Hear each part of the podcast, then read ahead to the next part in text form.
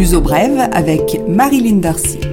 Bonjour et bienvenue dans ce nouveau numéro de L'Ozo votre information en français sur Lisbonne et le Portugal. Cette fois, c'est fait plus de doute, les nouveaux RNH ou statut de résident non habituel seront taxés 10% à partir de 2021. Jusqu'à présent, aucun impôt n'était prélevé sur les revenus de pension des étrangers à condition qu'ils remplissent certains critères et qu'ils en fassent la demande, par exemple, vivre et résider au Portugal au moins six mois dans l'année. La mesure a été approuvée par le Parlement portugais mardi 4 février. Elle ne sera pas rétroactive. Les détenteurs du statut de résident non habituel, qui sont sous ce régime d'exemption actuellement, pourront en bénéficier jusqu'à l'expiration des 10 ans autorisés pour cette mesure. Le Parlement a renforcé également le dispositif contributif sur les RNH professionnels. Il sera désormais possible d'en bénéficier si l'on est travailleur indépendant. L'État va exiger également que les autres revenus de ces professions dans un autre pays que le Portugal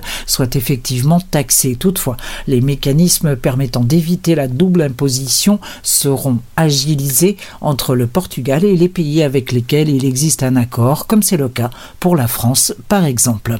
Il faudra attendre encore un peu pour le règlement d'application de ces mesures.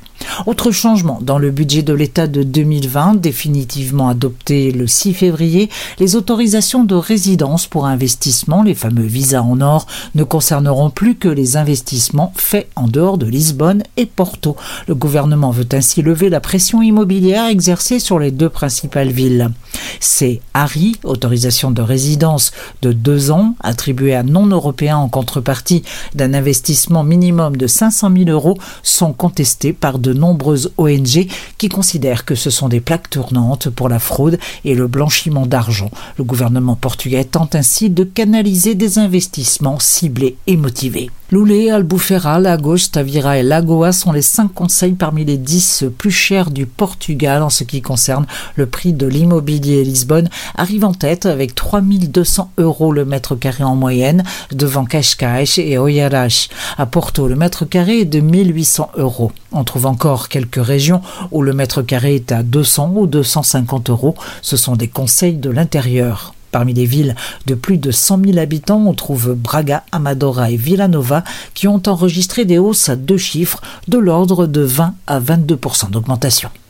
En 2018, l'investissement au Portugal a battu des records. L'agence d'État AICEP, chargée de canaliser et promouvoir l'investissement, se félicite du milliard et 160 millions d'euros investis dans le pays. 177 millions d'euros ont été appliqués en contrat d'investissement de recherche et de développement technologique, ce qui est considéré comme positif. Si l'Espagne, l'Allemagne, la France dominent le tableau des clients, l'investissement se diversifie. Attention pour ceux qui utilisent les ferries pour un préavis de grève des travailleurs de la compagnie TST, Transport Sud du Tage, a été déposé pour le 6 février. Les travailleurs sont en lutte pour leur salaire. La page des entreprises, feu vert pour le début de l'appel d'offres pour les transports dans le Grand Lisbonne. Le transport de passagers sera réuni sous un seul label. L'objectif est d'harmoniser tous les bus de la zone métropolitaine de Lisbonne. Ils ont tous déjà été repeints du même jaune caractéristique de la Carice et c'est la troisième mesure prise par la mairie de Lisbonne pour le développement du transport public. L'objectif est de réduire l'entrée et la circulation de 400 000 véhicules chaque jour dans Lisbonne et sa périphérie. En revanche, la ligne circulaire du métro est suspendue. Le gouvernement va faire réaliser des études d'impact économique concernant cette ligne qui devait en principe conduire le métro jusqu'à Alcantara.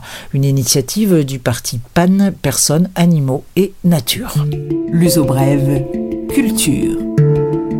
Les suggestions culturelles, nous n'y sommes pas encore, mais Carnaval approche à signaler dès à présent le Hero ou China's Year qui pour la troisième année consécutive amène à Lisbonne le show inspiré de la culture orientale avec quelques DJ internationaux de premier plan à l'affiche Clapton, Sam Paganini, Ajna Schneider, DJ Vib, Jif et Marc Maya.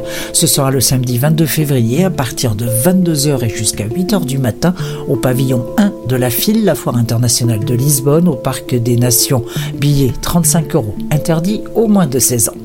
Ce week-end à Lisbonne, les 8 et 9 février, une nouvelle Feira do Moche au marché des créateurs qui se déroulera au marché Santa Clara près du Panthéon de 10h à 18h pour découvrir la création lisboète et portugaise, trouver des idées de cadeaux, se faire plaisir en admirant le beau et le bienfait. Marque portugaise exclusivement. Une bonne idée de balade shopping différente, entrée libre et gratuite, atelier, musique, espace enfant à disposition.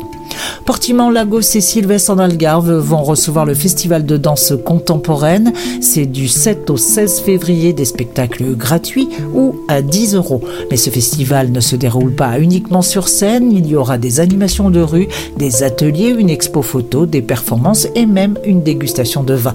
Le programme complet est disponible sur dansenema.com. À ne pas manquer, Brel, interprété par Salvador Sobral, le vainqueur il y a deux ans de l'Eurovision de la chanson ici au Portugal, un interprète étonnant qui s'attaque au monstre sacré Jacques Brel. Sobral, qui vient de l'univers du jazz, s'est confronté dans le passé à d'autres rythmes et styles et ça lui réussit bien.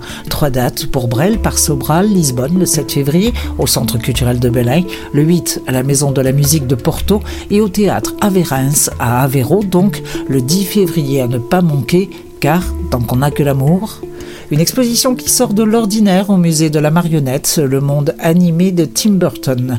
Le génial réalisateur nord-américain utilise des figurines pour ses films d'animation qui sont montrés dans cette exposition. Elle commence le 6 février et se termine le 19 avril, une avant-première pour le festival Monstra Festival d'animation qui se déroulera pour sa part du 18 au 29 mars.